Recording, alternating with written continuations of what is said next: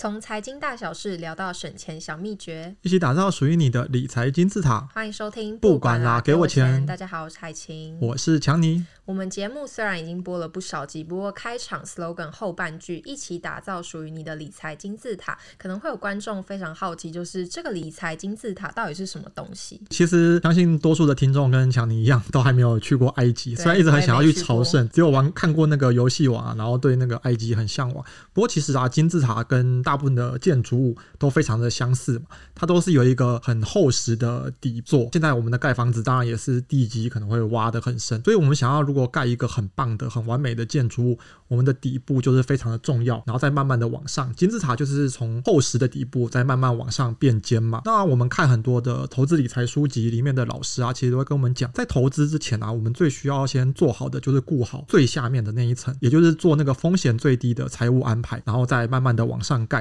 或者说我们是慢慢在网上持有一些比较高风险的资产。那么这个最下面的这一层啊，除了要准备紧急预备金，这是非常重要的之外，保险啊也是非常重要的一环。对，因为我自己还是大学生嘛，然后我前几天为了做这个主题，我就跑去问我爸妈，就是有没有帮我保保险，结果他们一个保险都没有，一个都没有吗？对，所以我今天才特别想要邀请这个保险专家，就是来帮我解答，就是如果我现在想要买保险，到底该怎么做？那我们就来欢迎今天的保险专家 ETtoday 新闻云的财经记者一鸣。大家好，我是财经记者一鸣。海琴，你一个保险都没有保，这已经是让我非常吃惊的一个点。那所以今天我们找这个来宾真是找对了，而且你还顺便公器私用，对，假借我们用满。做这个节目，顺便找一个专门的专业人员帮你规划这个自己的保单。那我觉得啊，其实等下提问还是稍微客观一点，因为我相信多数的听众应该对自己的保险可能有保个一两张，或者是爸妈有帮忙买。像我就是爸妈有好像有买过两张吧，不过应该是保额不是很足够，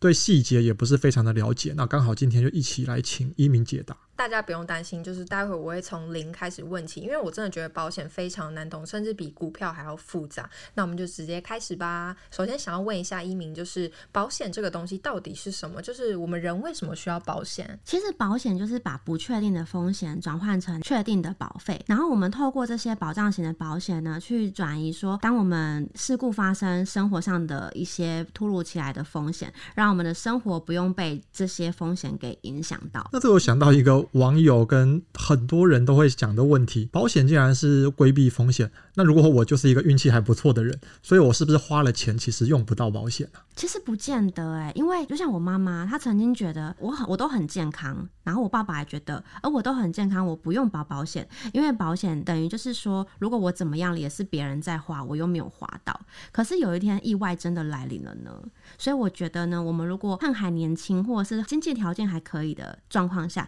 其实可以趁早帮自己规划。所以用一句话来解释，就是有备无患。我们不知道明天跟意外哪一个会先到来。对，天有不测风云。那我们在买保险之前，我们应该要做什么功课？就是该有什么正确的观念吗？其实我常常听，包括我自己的保险员都很常跟我讲说，我们在规划保险的时候，可以透过三字诀，就是安、稳跟传。安就是指说，我们先把基本的保障先买足，然后去转一些转移一下人生的风险，那我们也会比较安心。那稳就是稳定的稳嘛，那它就是说，我们保障型的商品买足了之后，我们可以开始看要不要规划一下兼具财富累积效果的保单，就达成中长期退休的那种理财的目标。那第三个就是传承的传，就是等于是说，我们有一天长到了一定的年纪，资产也有一定的累积，那我们就会遇到财富传承的问题啊。如果我们有余裕的财富的话，我们可能就是可以透过保险去预。留一下税源去规划财富传承。所以简单来说啊，保险就是需要循序渐进，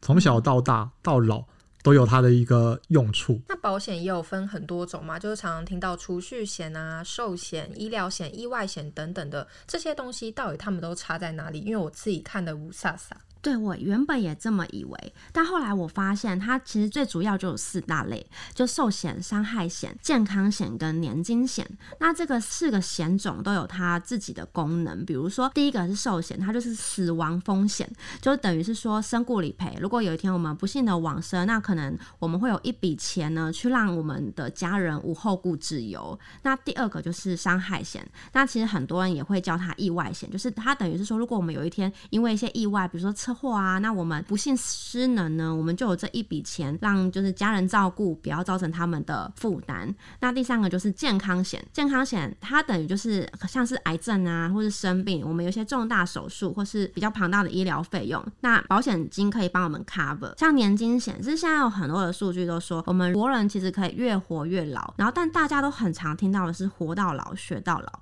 可是活到老，那我们的钱真的够用到老吗？其实就不尽然。所以就是透过年金险的话，就可以转移一下相关的风险。所以这一段基本上就是这集的精华，回去检视一下这四个保险你准备了没有？那台湾人是不是都超爱保储蓄险？就是不知道大家是不是也有保储蓄险？因为投保还能够领钱回来，好像听起来真的很不错。因为现在甚至还有投资型保险，这个你有推荐吗？其实我以前呢、啊、就有保过储蓄险。那后来我其实解掉了，对，我中途就解掉了，因为我发现我好像很不了解这两个商品的定义，所以我其实是比较建议说，我们在规划或者在想要之前，我们可以先搞懂一下这两个商品的定义。那我现在也也想要跟大家分享一下，就是储蓄险呢，它等于是说，呃，是高保单价值的寿险，或者是它设计有生存给付的还本险。那投资型保单呢，它是将保费扣掉固定的费用。那一部分拿去买寿险，那一部分去投资。那其实说，虽然听起来我们一边保险，那我们还可能领钱是个不错的想法。可是其实我们必须要想一下，就是这个东西它可能盈亏要自负，所以适不适合推不推荐，我觉得可能要看个人的风险承受度跟你的资产多寡来决定。这边我想要回头问一下一米一个问题，你刚刚说你把储蓄险解掉，但其实我们知道，之前我看新闻啊。储蓄险曾经是台湾人最爱买，几乎人人都买过，我爸妈也都买过。可是中途解约是要付违约金的吗？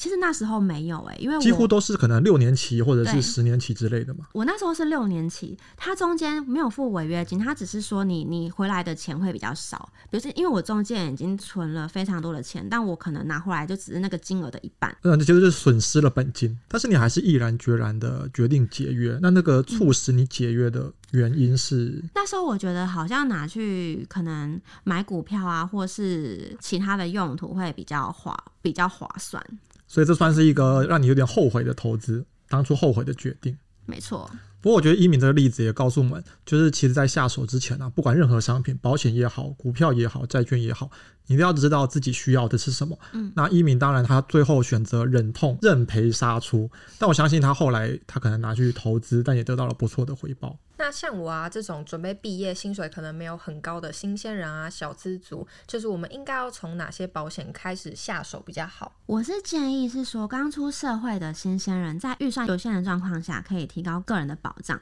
那可以就是建议从定期险的方向去规划。就像我自己，其实也是有这个定期险，然后我是一年一约。我那时候是从我的基本的医疗，像是住院日额、还有实支实付、意外还有癌症险去规划。等我预算有余裕的时候，我再考虑去加强其他的重。重大伤病或者是长照保险，就是我当时候出社会，就是妈妈这么的建议，然后我就这么的做，所以一路这样下来，就一直觉得嗯还好这个保险，虽然我也没有意外。听妈妈的话，对，欸、你刚刚讲了一个很可怕的话，哎，对对对，就是因为我妈妈那时候，因为她是觉得自己很健康嘛，然后有一天她就突然间就是整个人病倒，然后整个人就是昏倒。就这样倒下，没有前兆，没有没有，因为他一直都觉得好好，然后后来经医生经过医生检查，发现他是子子宫颈癌，就是就是还蛮。那时候他也蛮担心的，然后他是一张保单都没有，喔，然后当下其实那个做父母的他是不会让小孩去担心钱上财务上面的问题，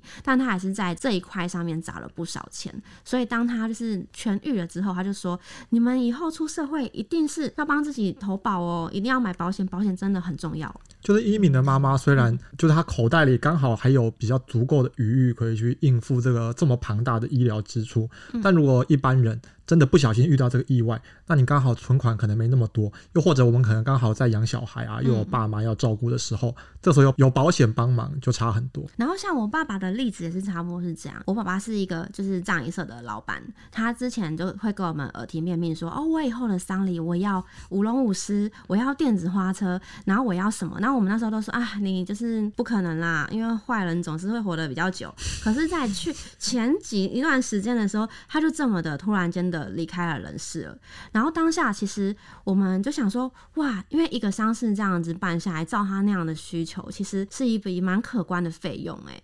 丧事那个价格 range 超大，你从简单的几万块到那种高级的四五十万，我都有。对，而且你还要请舞龙舞狮，然后你还要大厅，因为他想要很多人，然后又想要很热闹，然后又想要电子花车什么的。当下就是后来我们才发现，哎、欸，他有保险金哎。然后后来我听他的朋友说，他原本就是一张保单都没有。然后那时候他的朋友就说，你应该要帮自己规划一下啊。然后那时候我爸爸是说，不用啦，反正那个保险金我也花不到，过世还不是留给别人来花。然后就没有想到是说这一笔钱是让他的小孩啊，他的家人啊，在就是筹划这些的时候不至于是一个负担，所以你爸爸虽然嘴上这样说，他还是买了，他还是买了。那他的最后的葬礼至少也满足了他生前的想象。那我们刚刚是问到小资族应该怎么买嘛？那如果年纪再稍微大一点，像强尼这种上班可能快十年的三十多岁的青年族吗？青年族，轻熟男，轻熟男，保险是不是应该要跟着调整？对，因为像是我们这样子的年纪的人，可能我们都要开始成家立业。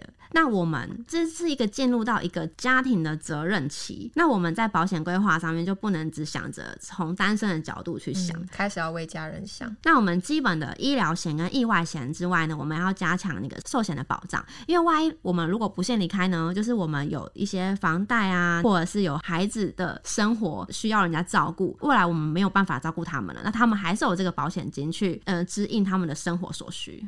没关系啊，或者是把房子卖掉，也是一个选择啦。开玩笑的，一般的家长一定舍不得让自己的老婆啊、小孩流落街头吧？对，一般还是有那种就是有土司有财的观念。那保险的开销应该要占薪水的多少才会合理呢？就是有些人保险真的买太多，就是怎样被压得喘不过气？对，怎样才算过量？其实是我刚出社会不久，然后我就觉得储蓄险，你看你存六年，强迫你存钱，那你就你你一到期，你就可以有一笔收入啦。很多人都是这样觉得。对，但是你知道那时候薪水没有到，因为刚出社会其实绝对不是那么的高。然后其实后来发现说，哎，就是有一个还有一个原因是入不敷出。第一个是觉得好像储蓄险这样子没有办法涨，那个钱没有办法放大。然后还有就是入不敷出。后来呢，就是。回到刚刚这个，因为后来有一个我的朋友有告诉我，可以用衣食原则，因为他说像我们教会有时候要缴十一奉献，那我们可以用衣食原则去判断我们的保险，就是说一年的保费不要超过年收入的十分之一，但是这个实际的金额还是可以看后来的年年纪去调整啊，就每个阶段有每个阶段不同的目标，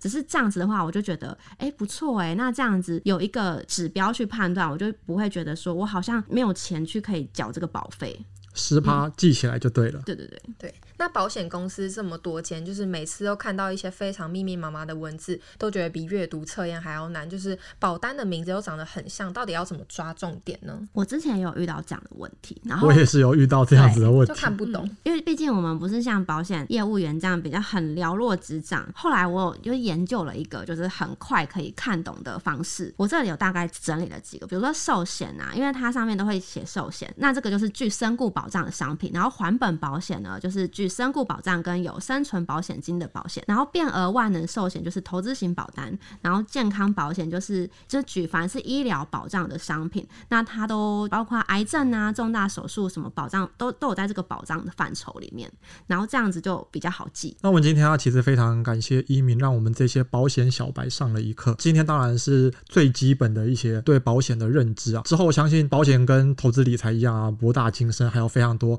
可以去细细聊的地方。之后有什么问题啊？也欢迎大家在下面留言告诉我们，我们再请一米来慢慢跟我们解答。对，喜欢我们的节目，不要忘记留言、按赞、分享。我们下次见，拜拜，拜拜。